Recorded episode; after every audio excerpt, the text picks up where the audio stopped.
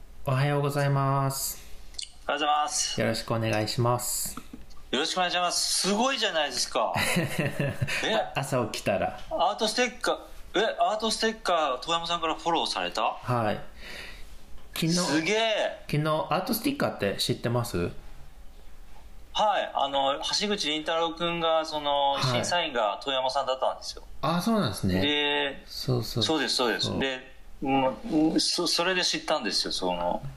そう、僕もうわ自分のすのを作って、アートスティッカーだと最近売れるようになったりとか、普通にこう、な投げ銭みたいな感じで、この後、アーティストを応援したいなと思う人うんがうんお金を、はい、くれるサイトなんですけど、朝起きたら、すげえ。ちょっと、え、このリンクを押した先が、これ、波方さんが今、そうやでってする作品が見れるやつそうですそうです昨日アーティストの審えー査が通って公開されて、えこれ一番最後行ったらこのあのすごい広大な広いはい土地の真ん中に、はい草も生えてないところにこれなんか棒みたいななんかこうダクトポスポスポストが上に乗ってるみたい なこれやつあるでしょ、はいはいここれナミカさんのそうですこれ僕の作品ですマジでこれどこで撮ったんですかこれ鹿児島すまごでい場所撮りに行きましたマジでこういう場所を探しててすげえこのダクト1個を設置するためにえこれえあこの上の写真とかこうはい最近アトリエ行った時にそうですそうですあったなこの椅子とかはいうわーすごい面白い、このダクまトあ、めちゃめちゃ近くにいるのに作品を見たことがないっていう すいませんいねやいやいやだからすごいこれ面白い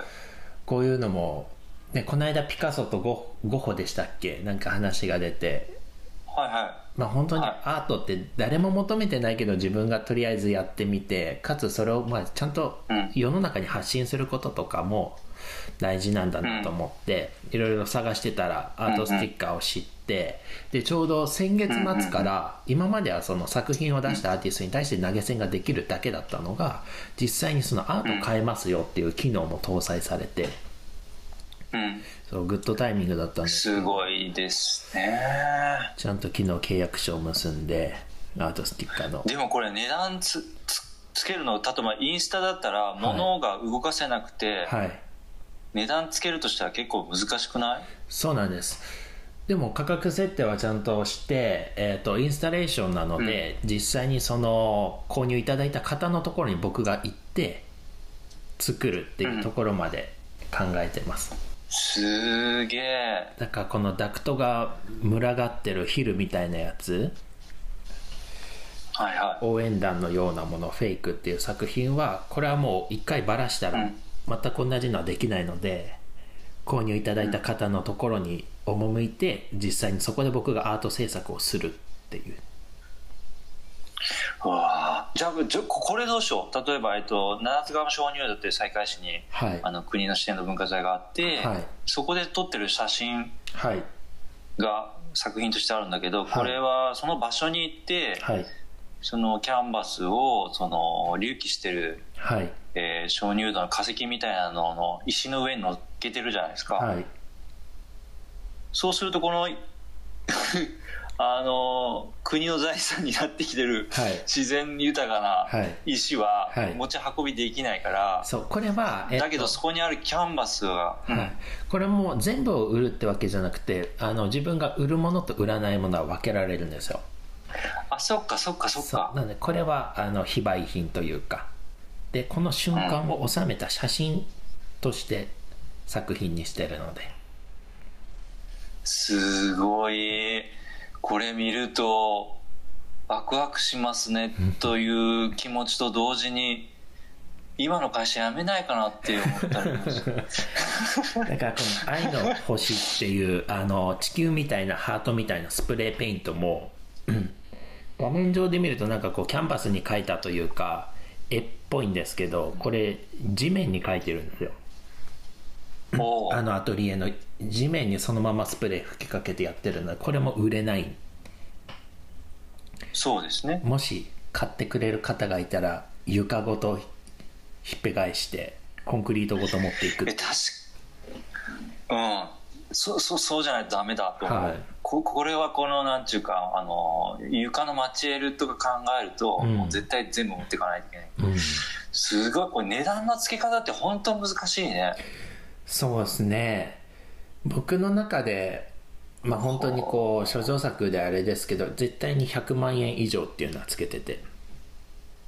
うんうんうん100万以上のいいと思いま価す格設定で昨日は審査というか申請はしてて、まあ、それもちゃんとあこう申請があるんだそう作品もあのアカウント発行されるんですけどそれが公開されるかどうか運営事務局の人が一個一個チェックをして審査取ったものが表示されるのとそうなんだすげえ売りたいってなったら 売るための契約と その価格がなんかこう妥当かわかんないけど売りたいものもまうたん審査があって、でこれはこのサイトで売っていいよっていうのが決まるらしくて、すげえあの昨日ちょっとニュースピックスであの、はい芸術アップデートせよっていううんうんやつを見てて、まあ、落合陽一さんとやったかなえっと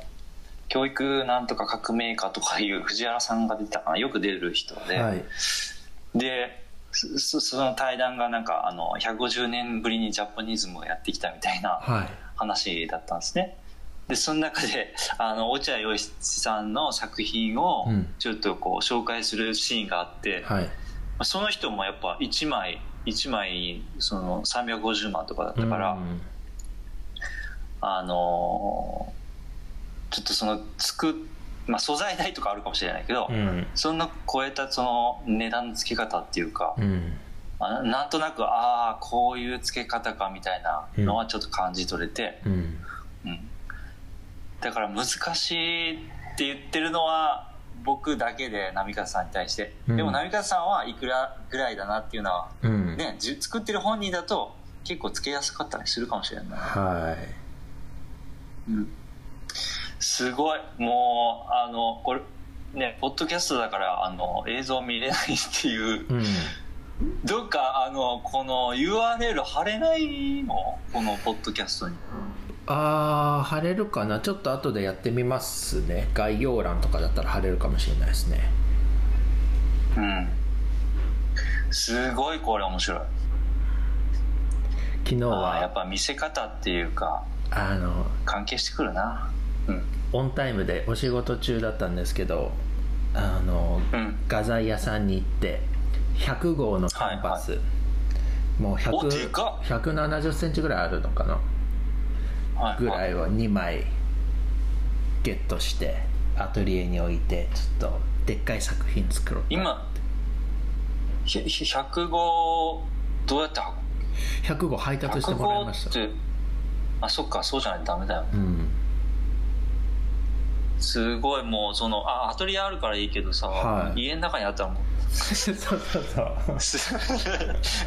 近すぎてもめっちゃかさばるうんけどお店で見たら100へー号めっちゃでかく見えたんですけどやっぱアトリエ入れたらもうアトリエ自体めあー確かにすげえ確かに広いからちっちゃく見えてなんだんだんでかいのに書きたくなってくるんですかうーんどうなんですかなんかお小さくいや大きさに少し惹かれてるところあるかもしれないですね、えでもー、なんか僕のあの、うんあの大学入試の前の塾に行ってた時の先生とかはもはいうででかすぎてはい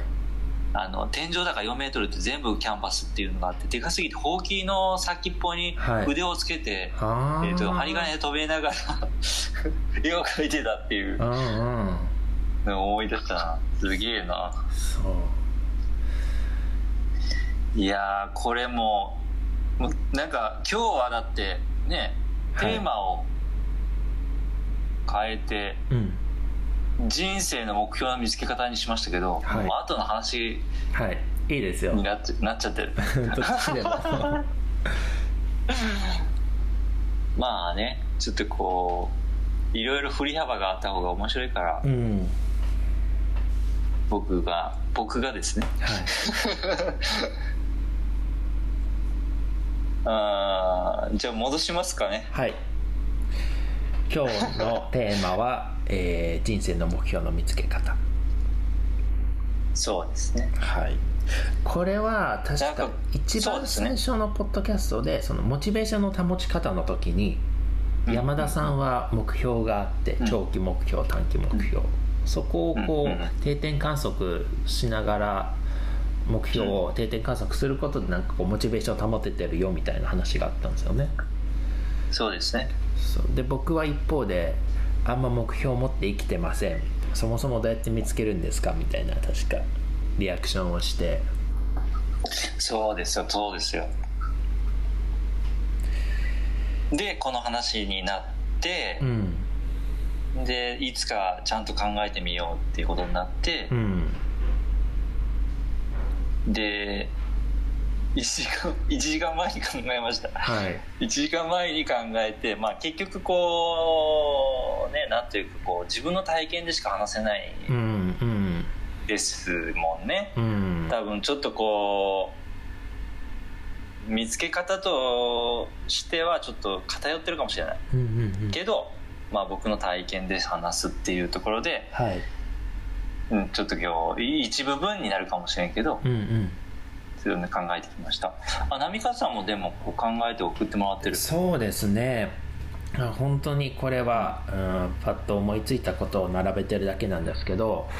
まあそもそもこう人生の目標の見つけ方っていうところでその人生に目標があるといい、ないと悪いっていうそういったことではなくて人生の中に目標があるとすする持つことを前提としたちょっと話で頭を使っていきたいなと思っていて。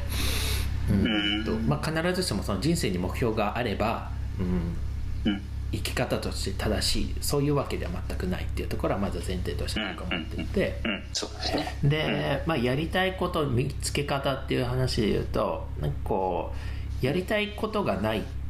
て結構言う人はいるなと思っていてうんと、うん目標とか自分がこうやりたいことって特にないんですみたいなでももしかしたらやりたいことがないんじゃなくて諦めていることがあるだけなのかなっていうところはふと思ったんですよね純粋にこう一瞬一瞬生きていく中で心惹かれることとか、誰かがやってて、はいあなんか面白そうってうん心が揺れる瞬間はあるんだけどそれと同じぐらいのスピードででも自分には時間がないお金がない経験がないスキルがないみたいななんあかあ諦める材料も同時でバッと入ってきちゃうのかな瞬間的に。うんうんだから本当はやりたいことがあるんだけどもその諦めちゃう動機が勝っているっていうだけボリューム感だけでうんうん全く何にもないよ、うんゼロだよっていうことではないのかもしれないなって思ったりあとは目標うんうんがもしうー見つかっている人がいるとすればそれは結構状況に左右されている可能性があるんじゃないかな自分が納得してる目標もあー実は自分が本当に望むことではないのかもしれないっ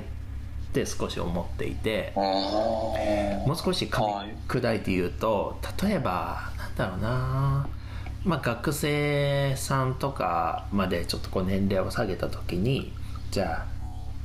いい大学入りますここの会社で働きたいですうん将来は100億円稼ぎたいですってあったとしてうんじゃあ世の中のみんなが進学しなくなったら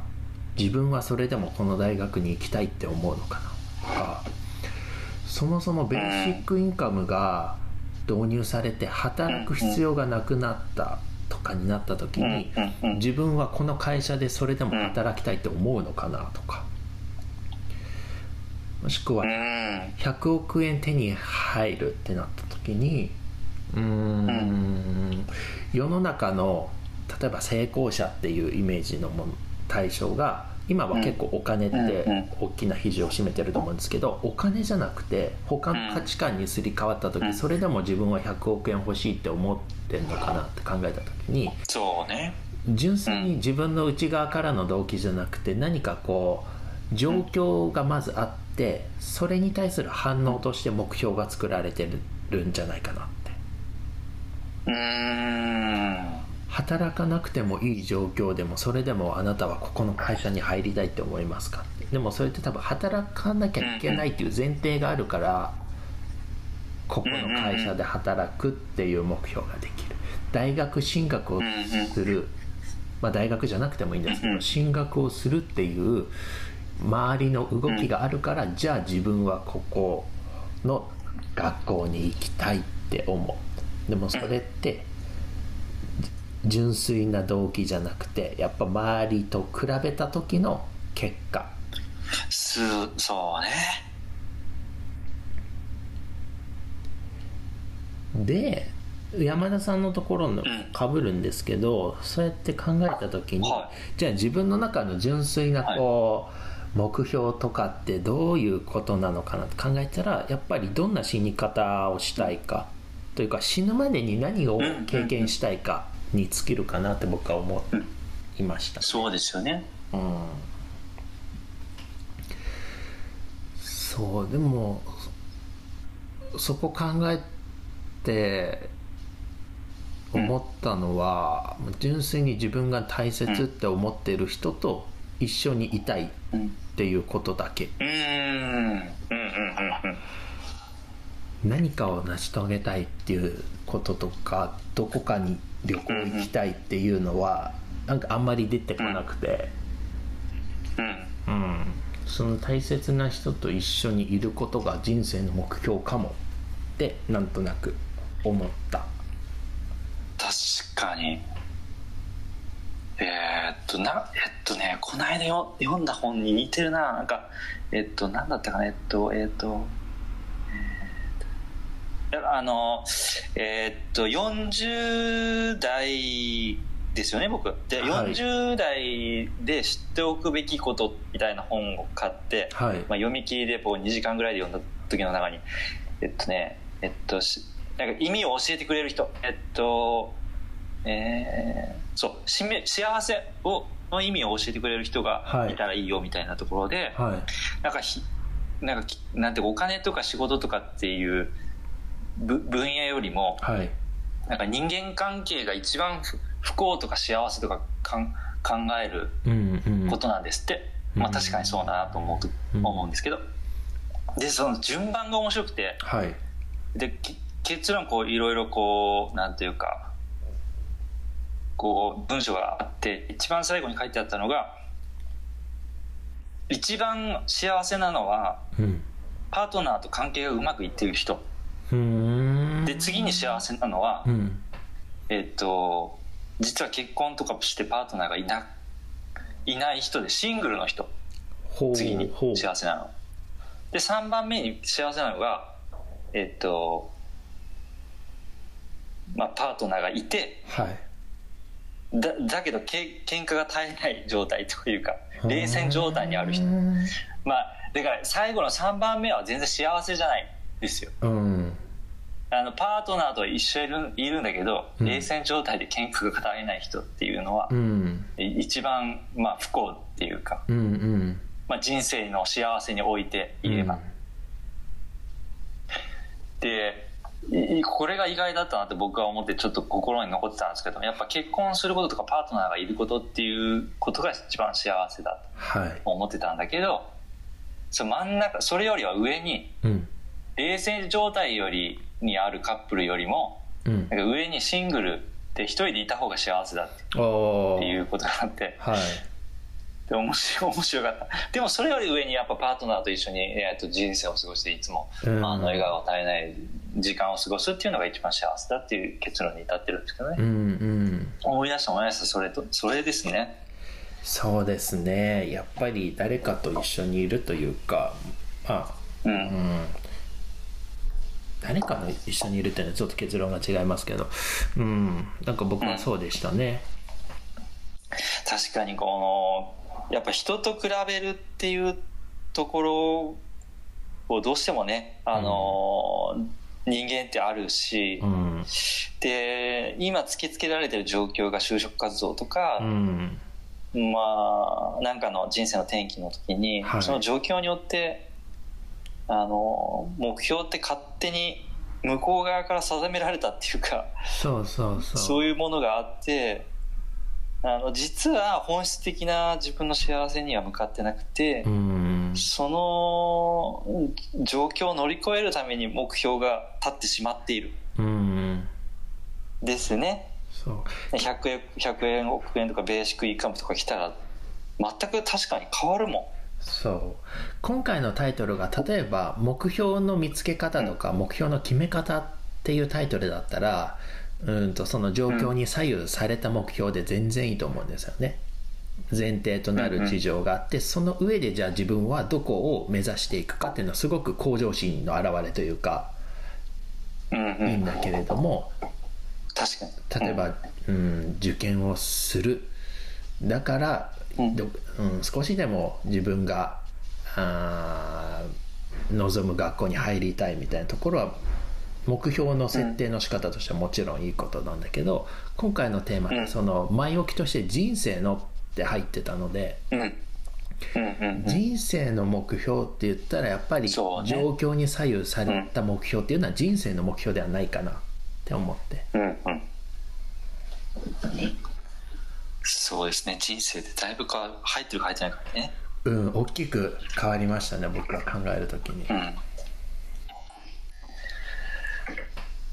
で僕のやっぱはい浪川さんの続きで言うと、はいやっぱそのそれで結論ってなんて書いてあるかっていうとどんな死に方がいいかリアルにイメージすることって僕はうん結論として出ましたね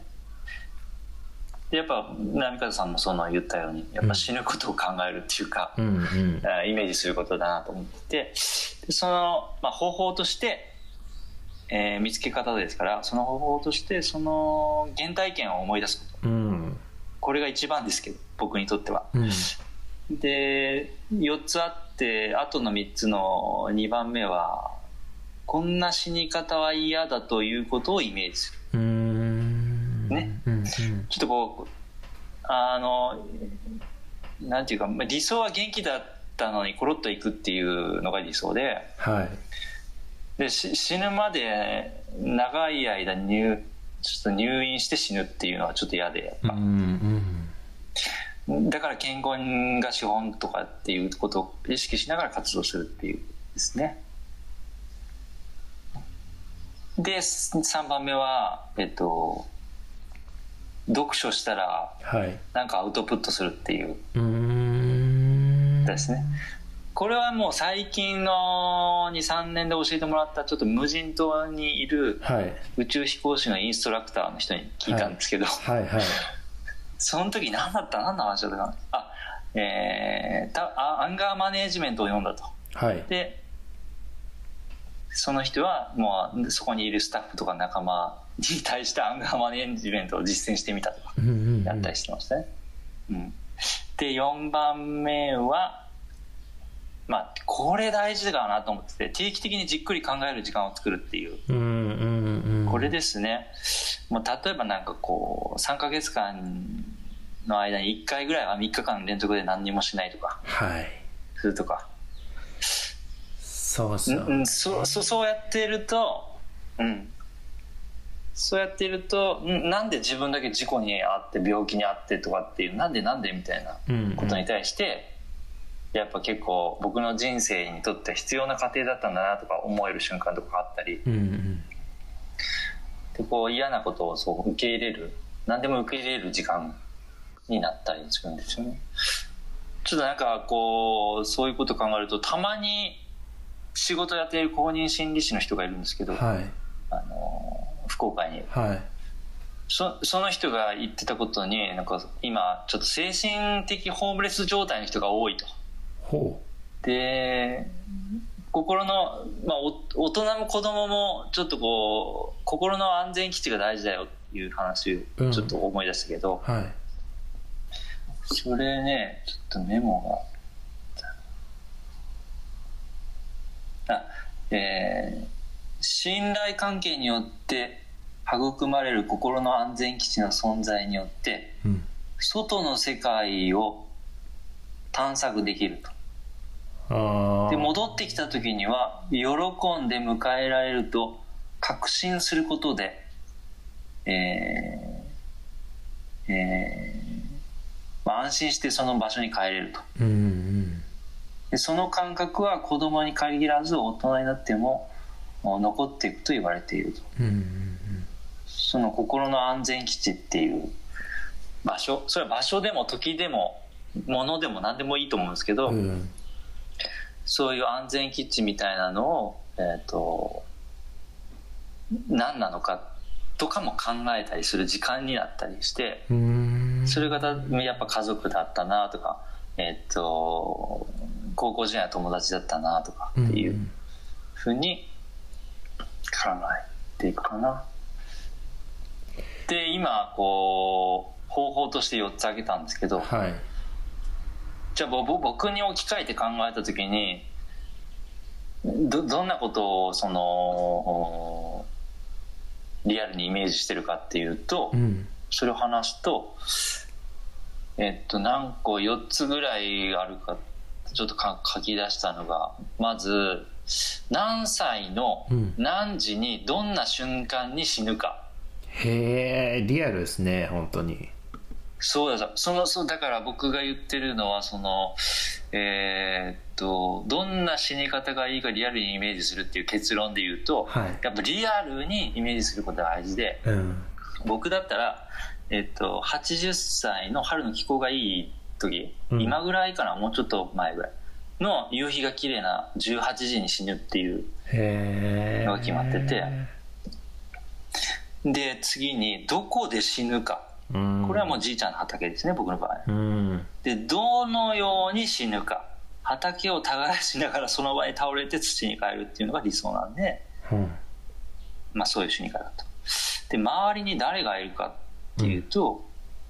まあ、家族なんですよねで、うん子供たちがいてあ今の、えっと娘と息子が大人になった子供たちと、うんまたその子供たちがいる状況うんだから今長女が10歳なんでえーっと長女が30歳にうんなって一子を産む第一子を産むって感じですね、うん多分僕がだから30を20引いて40だから60歳の時に61歳の時に、えっ、と、まあ、第一子が生まれてるとうんで長男が今6歳なんで長男が30歳で一子をおすると30-6で20 24だから24足す41は65か65歳の時に僕はその孫の顔が見えるうとんで80歳の時に例えばうんまだあのあれかな成人にはなってないんですよね、うんその孫たちははいでもその孫たちにその黄金期である多分10歳ぐらいまで黄金期って子供の黄金期って言われてるんですけど、うんその10年間ぐらいまでの間に僕が畑を耕す後ろ姿を見てもらいたいっていうのがうんあって、まあ、僕がそのじいちゃんを見たように、はい僕の孫が僕を見るっていう風なうん状況を作りたいな、作り出したいっていううんうん感じですね。でこれがやっぱあのリアルにイメージすることが大事なんですよねかなと思ってすごいですねそこまで考えたことはなかったなはい、これなんでこんなその原体験みたいなのが必要かなと思った時に、うんちょっとこう人生を振り返ると、はいまあ時系列で言ったらまずこう中学校のエッチな本、あうん 中学校での美術室にはい昼になったらちょっとこう友達3人ぐらいでエッチな本を見てたんですよ。はいはいでそこで美術教師の、えー、と誰さんだったか誰先生庄司先生だったかうな。んで女の先生は2 5 6歳の女の先生が来て、はいあんたたちそんなエッチな本ばっかり見るんだったら絵でも描きなさいっつってほう言われてバナナを渡されたんです よでそのバナナをそういう意味じゃないですよねバナナを渡されば渡すそういう意味じゃないんだけどなもうその当時僕野球部やったから、はいその丸坊主であのまあとにかくスポーツばっかっていう急に美術みたいなちょっとおとなしめの男の子女の子がやってたと世界に入っていくんだっていう戸惑いを感じながらも、うんまあ、ちょっと書いて書いていったら意外にうまくうまく書けたねみたいになってうんじゃあコンクールに出してみようっつってエッチングの授業でちょっと本腰入れてやったとはいそしたらなんかちょっと見事コンクールで入賞してう、んでその美術学校行ったらってその先生が言ってくれてもう野球やりながら昼休みは美術室行ってちょっと美デッサンのはちょっと特訓特訓をしてたんですけどで日大に行って、まあ、受験合格をして、まあ、今に至るとあうんっていう感じだったんですよねで一番これが印象的だったのがそのあのその下宿だったんですよ長崎日大っていうその長崎県では1校ぐらいしかない美術系の専門学専門の学校でうんでそそこに入るために下宿するしかなくてはい諫早にあるからちょっと遠いんですけどでその時にもうこう初めて再会市を離れていく瞬間があってうんうんその時にもう頑固なじいちゃんっていうかこう物静かであんまり後ろ姿しか見たことなかったうんじいちゃん畑を耕してじいちゃんが泣いたんですよねワンワンワンワンうーんめちゃくちゃ泣いてその泣いてる姿を初めて見てなんかもうガーなんかじいちゃんが泣くなんてみたいなうん瞬間になんかそれまでのなんていうか裸で耕してるとかおにぎり一緒に食べれてるとかこうお茶を飲んでるとかっていうそういうこの日常の何らこう特別じゃない時間のことをうんガーッとこう、か過ごした時間が蘇ってきて、うんうん16歳の時かなでその蘇った瞬間が心に焼き付いてですね、うんで同時に僕がそこで思ったのがもうちょっとでっかくなって帰ってきてやるぞっていうような、うんなんていうかアーティストがデザイナーな一丁前になってはいちょっとここで再開始をがんちょっと元気にしたいっていうとこがあって、まあ、そこから愛知の大学美大に行ったりしてうん現在に至るって感じなんですけど、うんそのおじいちゃんと別れる時のじいちゃんの涙がもうなんか僕の人生一生分を作ったみたいな感じがあってはあそそれがこうもうんだえっと、学校あ学校出てからも就職する時も全ずーっと心の中にあってはいその出来事がでかかったんですよねだだからこれって原体験誰しもなんかこうちょっと似たようななんか体験が幼少期にあったりしないのかなとは思たりりしたんですよね、うんそれでえっともうあの26の時の時に一回こう独立してみようとしたけどちょっとうまくいかなくて、はいでそんそ失敗した後にこう誰かに言われたのは「なんで起業したんですか?」って言われてほそその「なんで起業したか?」って言われた時に「うんなんでだろう?」って 衝動的に起業したことがううん結構大きかったとかあったんですよ。うんで今回はこうこう絶対あの失敗しないようにとかっつって、まあすえー3年前ぐらいに起業をししてうん独立したんですけど、そそその時にはもうそのなんで起業したかっていうことをちゃんと固めてないと起業できないと思ってたからはいこうめちゃめちゃ考えるために原体験をその超リアルにうーん何時何分に死ぬし 何分に死ぬとかまでいかないけどはい何時に死ぬとか季節がいつ誰がいるとかそこまでやっておかないと多分また失敗するだろうなって思ったのがその細部まで考えた理由ですかうーね。んすごいなそこまで考えきるのってでもあの空白の20年ぐらいあったんですけどねあの40、まあ、この間入院するまでの間は就職してうんうんなんかちょっとこう、なんか、うまくこう、なんというかな、ふわふわふわしながらはいあのそんな突き詰めずともなんかいいける感じのでこんな感じでいいだろうって思いながらうんす過ごしてると、まあ、さっき成田さんが言ってたけどそのなんかこうじょ状況に合わせた目標の作り方みたいなところをはいしててやっぱり。うんでその本当の自分の人生の目標ってなんだっていうことを本当の意味で考えてなかったっていうのがあってうんだから例えばこうベーシックインカムが使われてって急に100億円手元にあったらっていうことまで全然考えなくて、うんうんまあ、それはこう今西海市に U ターンしてきたりあの移住してき来てくださったその皆さんん波形さんとか含めて、うんちょっと外の人たちが来たことによってこういうのって気づかされて、まあ、本当に自分の人生の目標って何かなって本当にこうリアルに考えるきっかけにもなったんですようね。んうんなかなかこう日々生活して僕もこう人生の目標というかいろいろこう考えようと思って時間を取るんですけどやっぱり一日とかじゃダメですね今日このダメです日ダはメです。何もしないで自分の将来を考えるみたいな感じで一日だけだとなんか YouTube 見て終わってんなみたい な気づいたら YouTube でいるお笑いばっか見てるわみたいなただのダラダラした休日になっちゃうけどさっき山田さん3日間とか言ったじゃないですか、まあー最低例えばねはいうんそれぐらいの本当にこううん時間は必要かもしれないそうですよって思いましたうんうんそう時間を作ること自体難しいんだけどねでもあのなんとかなるっていううんなんとかなりますよっていうかもう周りが助けてくれるっていうかうん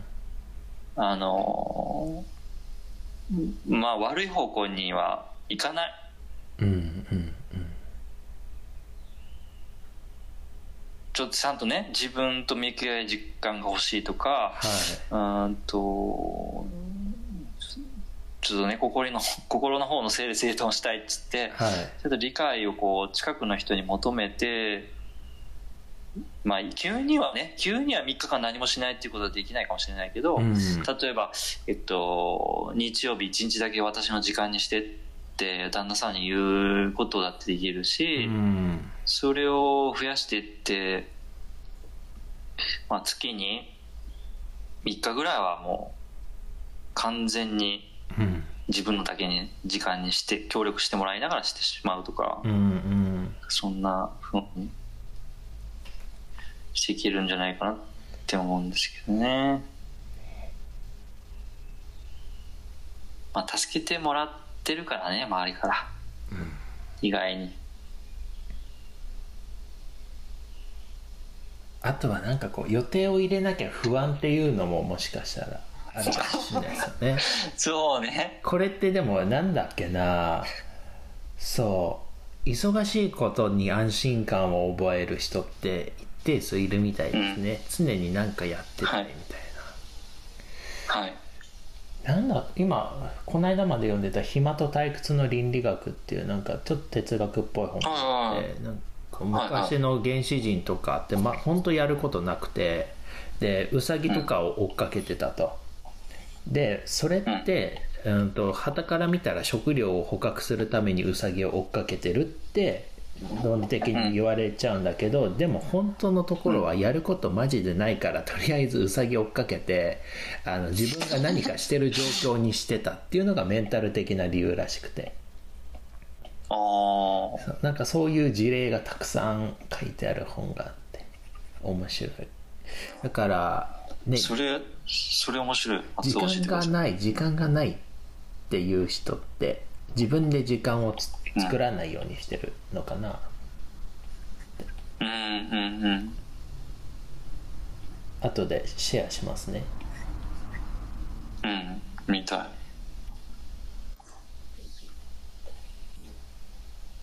あらまた40分しゃべる 本当だ じゃあちょっとまたこの話題はいつか最近長くなってきたオーバーしてますねは い、はいまたじゃあ明日まあ、のでテもーマ話,、、話がさそう乗ってくるのが大体こうこう30分ぐらいのうん、そうにね20分時経だもんね過したぐらいだとだんだんこう入ってくるんですよね入ってくるんですよねしょうがない明日明日またうんなんかで行きましょはい、わかりましたじゃあ今日も一日よろしくお願いします、う、今日も一日お願いしはいます、失礼しますはーい失礼します